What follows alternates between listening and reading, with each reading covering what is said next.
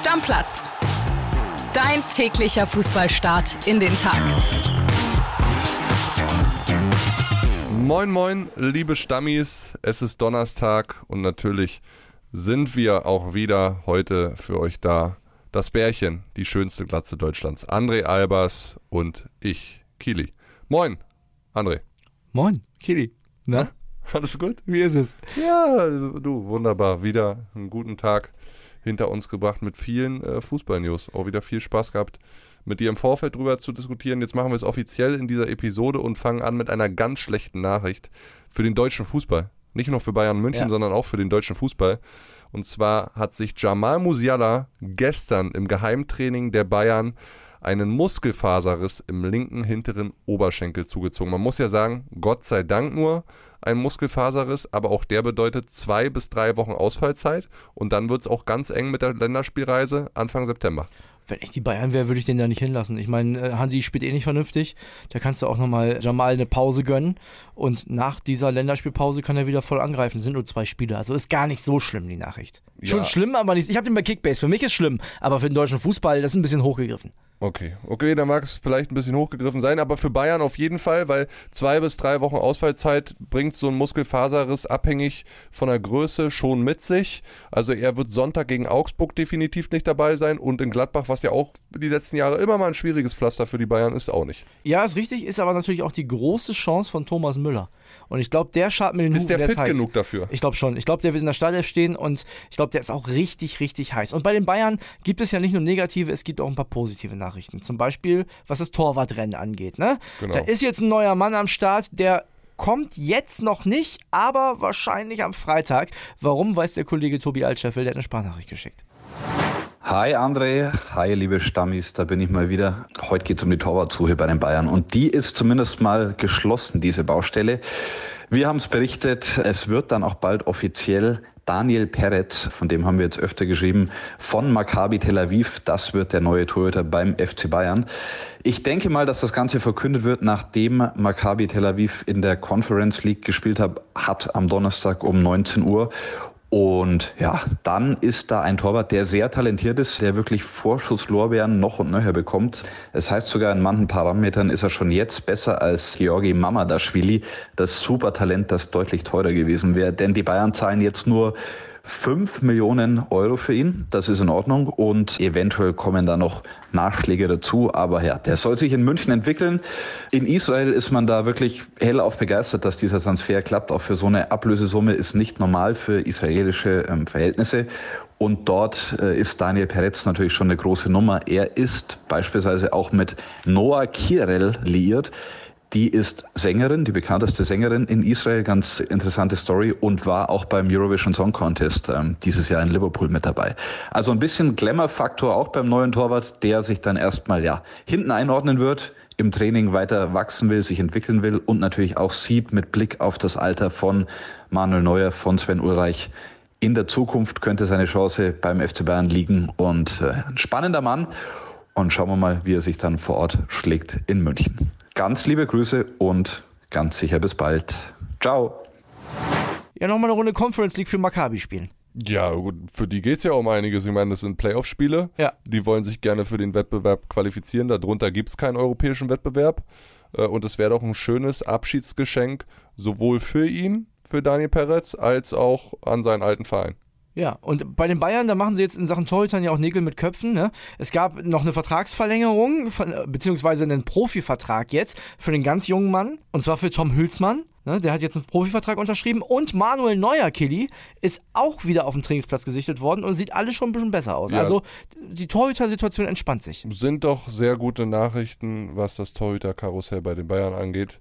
Für den gesamten Club und alle Fans. Was mich so ein bisschen wundert, also ganz Israel ist ja total vorfreudig über diesen äh, Wechsel von Peretz hier nach München.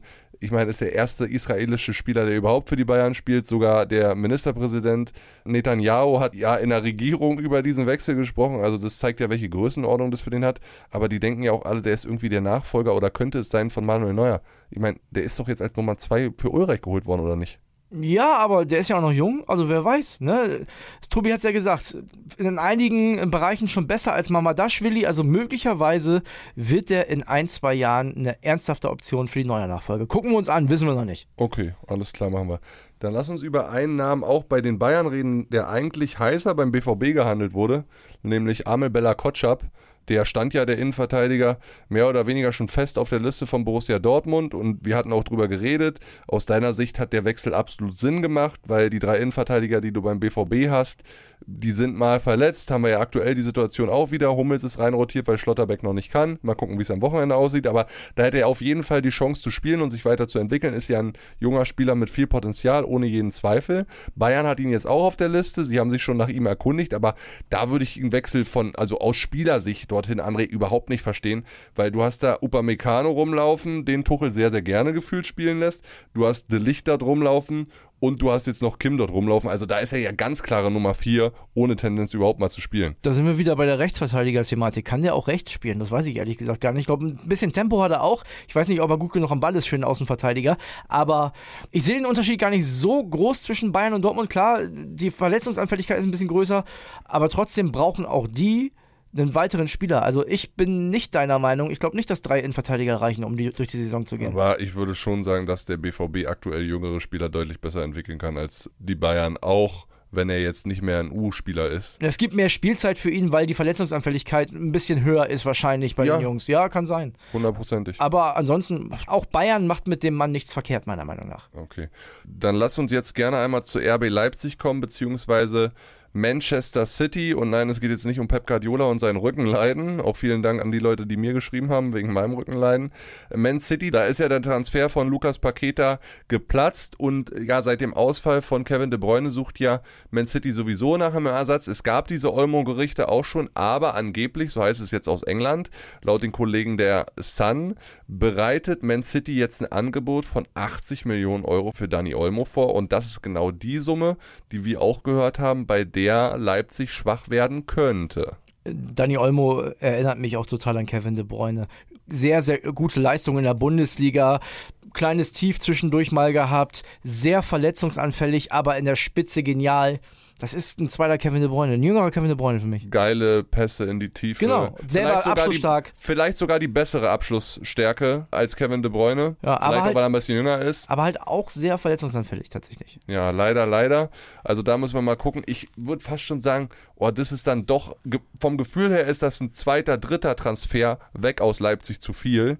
Sie haben uns ja alle eines Besseren belehrt. Sie sind ganz gut in die Saison gestartet mit diesem Sieg bei den Bayern. In Leverkusen haben sie sich auch ordentlich präsentiert. Aber jetzt noch Dani Olmo weg, das wäre schon ein herber Verlust. Ja, aber die haben tatsächlich einen relativ breiten Kader. Also klar wäre das in der Spitze ein Hammerverlust. Da brauchen wir gar nicht drüber reden. Wäre natürlich auch die Chance für so Leute wie Carvalho oder Baumgartner da dann doch mal ein bisschen Anschluss zu finden. Ne? Ja, aber die 80 Millionen, die du dann einnehmen würdest, mit denen kannst du jetzt nicht mehr viel machen die letzten Tage, ne? Ist halt die Frage, ob die jemanden finden, aber die Qualität von Daniel Olmo, ja, man muss das abwägen. Daniel, ich habe ja gerade gesagt, Daniel Olmo viel verletzt, sieht man den wirklich so oft auf dem Platz, dass man 80 Millionen ablehnen kann, aber momentan halt in super Form, ganz, ganz schwere Nummer, möchte ich nicht Max Eber sein. Dann rüber zum BVB, André, und es geht um zwei Spieler, die den Club eigentlich schon längst verlassen haben sollten. Einmal ist es Torgen Hazard, der beim BVB auch eine ordentliche Stange Geld verdient, 5 Millionen geschätzt pro Jahr, noch einen Vertrag bis 2024 und jetzt scheint er doch irgendwie nochmal wichtig zu, äh, geworden zu sein, obwohl man ihn ja wirklich schon abgeschoben hat nach Eindhoven für ein halbes Jahr Leihe. Also man hat ihm signalisiert, eigentlich soll er weg und jetzt sieht es doch irgendwie so aus, dass man ihn behält. Ja, könnte ja Außenverteidiger spielen beim BVB. Ne? Da, und das genau ist es. Genau, da gibt es noch ein bisschen Probleme. Äh, Torgan Hazard hat meiner Meinung nach sein Gehalt auch gerechtfertigt durch seine Leistung in Gladbach, als sie ihn damals, damals geholt haben. 25 Millionen Euro Ablöse gekostet. Ah, war aber auch richtig, richtig, richtig gut. Also ja. ich äh, erinnere mich an die Gladbacher Zeit noch sehr gut. Da ist der richtig aufgeblüht beim BVB. Das ist halt oft so, wenn man einen größeren Wechsel macht, dann, dann klappt es nicht jedes Mal und nicht bei jedem. Hat er sich nicht so richtig durchsetzen können.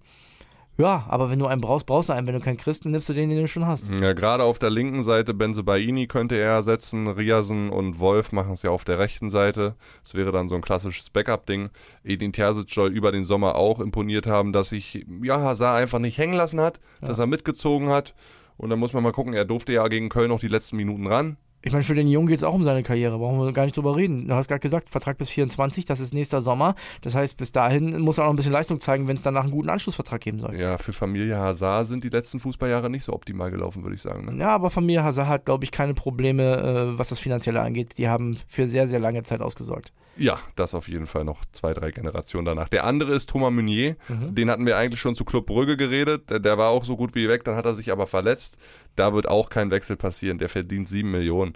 Also der wird nicht gehen. Da muss man sich dann als BVB schon eher fragen, ob man denn bei Paris schon halbwegs aussortierten Thomas Meunier hätte sieben Millionen Gehalt bezahlen müssen. Aber den wollte damals jeder haben. Ja, ja, ich weiß. Den wollten auch Juve und Inter und wen den alle da, wollten. da müssen wir vielleicht eher über die Langfristigkeit der Verträge sprechen. So, ne? Das kann sein. Das ist immer so ein Ding, aber gut, auch da, ich fand den jetzt auch nicht immer grottenschlecht, wenn er gespielt hat, muss ich ehrlich sagen, beim BVB.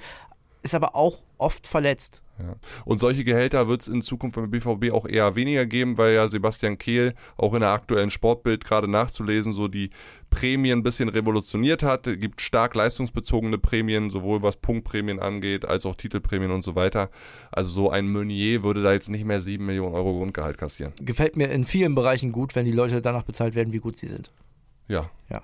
Das stimmt. Ich sehe dein Grinsen im Gesicht. Dann lass uns reden über weitere Transfer-News, äh, ein bisschen schneller durchgehen. Stuttgart ist weiter ganz nah dran an Angelo Stiller von Hoffenheim. Die kommen sich jetzt ein bisschen näher, obwohl Hoffenheim wirklich eine zweistellige Millionensumme verdient. Und da sage ich dann schon, wie krass muss ein Trainer einen Spieler lieben, Ja. dass man dafür als VfB Stuttgart dann auch über 10 Millionen Euro bezahlt, weil Sebastian Hoeneß kennt Angelo Stiller schon von den Bayern. Amateuren und Jugend damals. Er kennt ihn aus Hoffenheim, weil er da ja auch gecoacht hat. Und jetzt holt er ihn wahrscheinlich zum VfB Stuttgart. Da frage ich mich, verbringt Angelo Stiller den Rest seiner Fußballkarriere nur irgendwo, wenn Sebastian Hoeneß Trainer ist? Ich habe mir mal, weil mich das auch interessiert hat und ich die Summe irgendwie gefühlt ein bisschen hoch fand, auch wenn er erst 22 ist, die Statistik der letzten Saison von Angelo Stiller angeguckt. Er hat übrigens am ersten Spieltag für Hoffenheim gespielt. Äh, Und letzte Saison hat er 20 Spiele in der Bundesliga für die TSG gemacht und nur zwei über 90 Minuten. Das ist eine sportliche Ablösesumme für einen Spieler, der kein Stammspieler bei TSG Hoffenheim ist. Muss ich auch absolut mitgehen und kann dir nicht widersprechen. Es wäre für mich ein großes Wagnis, wenn der VfB Stuttgart die eingenommene Ablösesumme aus dem Verkauf von Endo, und es waren 18 Millionen Euro, jetzt in Angelo Stiller allein investiert. Und man wird ja dem Jungen auch nicht gerecht. Der Junge kann diese, diesen Fußstapfen gar nicht gerecht werden. Ich meine, Endo war Mister zuverlässig beim VfB. Das war der Kapitän, das war das Herzstück des, des VfB Stuttgart. Und da soll jetzt Angelo Stiller mit seinen 20 Bundesligaspielen und nur zweimal durchgespielt, soll der die großen Fußstapfen übernehmen? Ach, Bin ich gespannt. Ich sag ja, Sebastian Hoeneß liebt diesen Jungen über alles. Offensichtlich mögen die sich da alle sehr gern, ja. Ja. Mainz, die haben auch nochmal zugeschlagen, nachdem sie ja Marco Richter schon geholt haben. Sie holen Philipp Mbene zurück. Der war ja die letzten beiden Jahre bei der PSW in Eindhoven. 1,5 Millionen Euro Ablöse und ein Vertrag bis 2026. Man war sich an sich schon länger einig. Es hat noch ein bisschen geruckelt, weil Eindhoven bastelt auf der Außenverteidigerposition an einem Deal mit Serginho Dest von Barcelona. Übrigens, alle Bayern-Fans werden hellhörig werden. Der war da auch mal im Gespräch. Ja. Und die haben jetzt einen Durchbruch erzielt und deswegen konnte im Vene gestern offiziell vorgestellt werden bei Mainz. Übrigens, Serginho Dest auch so ein Talent, was sehr vielversprechend war. Alle haben gedacht, das wird der neue Cafu. Am Ende ist er der neue Petri Passan geworden. Ja, leider, leider. Lass uns über Vene reden. Gut, Ja. gut für Mainz. Ist okay. Also, also ich finde bei Mainz immer, das ist ein- es ist ein kleines Union Berlin für mich. Die haben einen sehr, sehr guten Trainer, die haben Spieler, die setzen die dahin und das funktioniert dann irgendwie. Also von daher, im Vene, da machst du nicht viel falsch und der wird trotzdem jetzt nicht die Sterne vom Himmel spielen. Das wird alles okay sein. Ein anderer Mainzer ist im Gespräch bei Atalanta Bergamo, berichtet der Transferexperte Gianluca Di Masio und zwar Anton Stach. Ich habe ihn am Wochenende live an der alten Försterei gesehen. Lag mir ein bisschen zu viel auf dem Spielfeld. Aber sonst ein ganz guter Kicker. Auch letztes Jahr fand ich den schon cool. Hm. Geht er weg? Sollen sie weglassen? Ich weiß es nicht. Ich finde, bei Anton Stach wartet man auch immer noch darauf, dass jetzt dieses absolute Durchbruchjahr kommt. Also der ist ja nominiert worden für die deutsche Nationalmannschaft zu einem Zeitpunkt, wo ich dachte, das könnte ein Ticken zu früh sein. Und danach konnte er seine guten Leistungen nicht bestätigen. Ich glaube, der hat keine so gute letzte Bundesliga-Saison gespielt. Solide war das sie. das sagen Jahr davor so. war ein bisschen besser.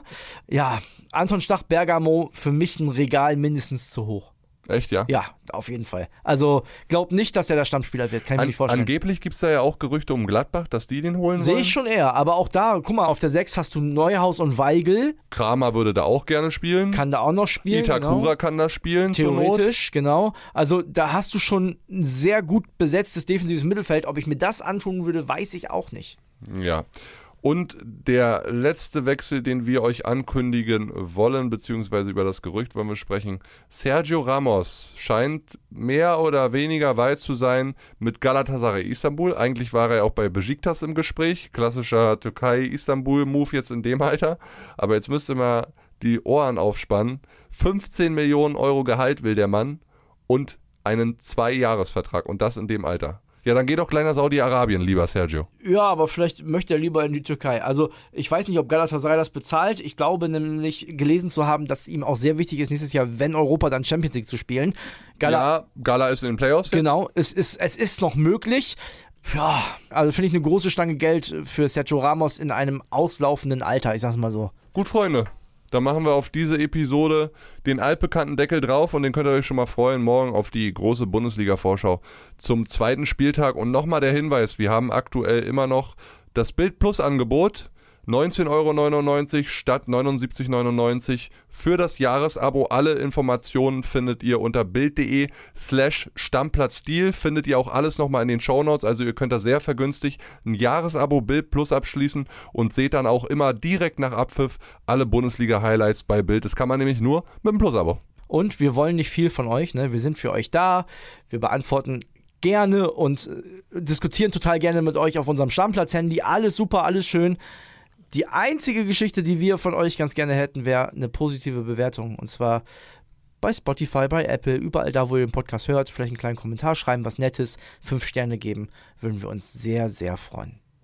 Deckel drauf. Tschüsschen. Stammplatz. Dein täglicher Fußballstart in den Tag.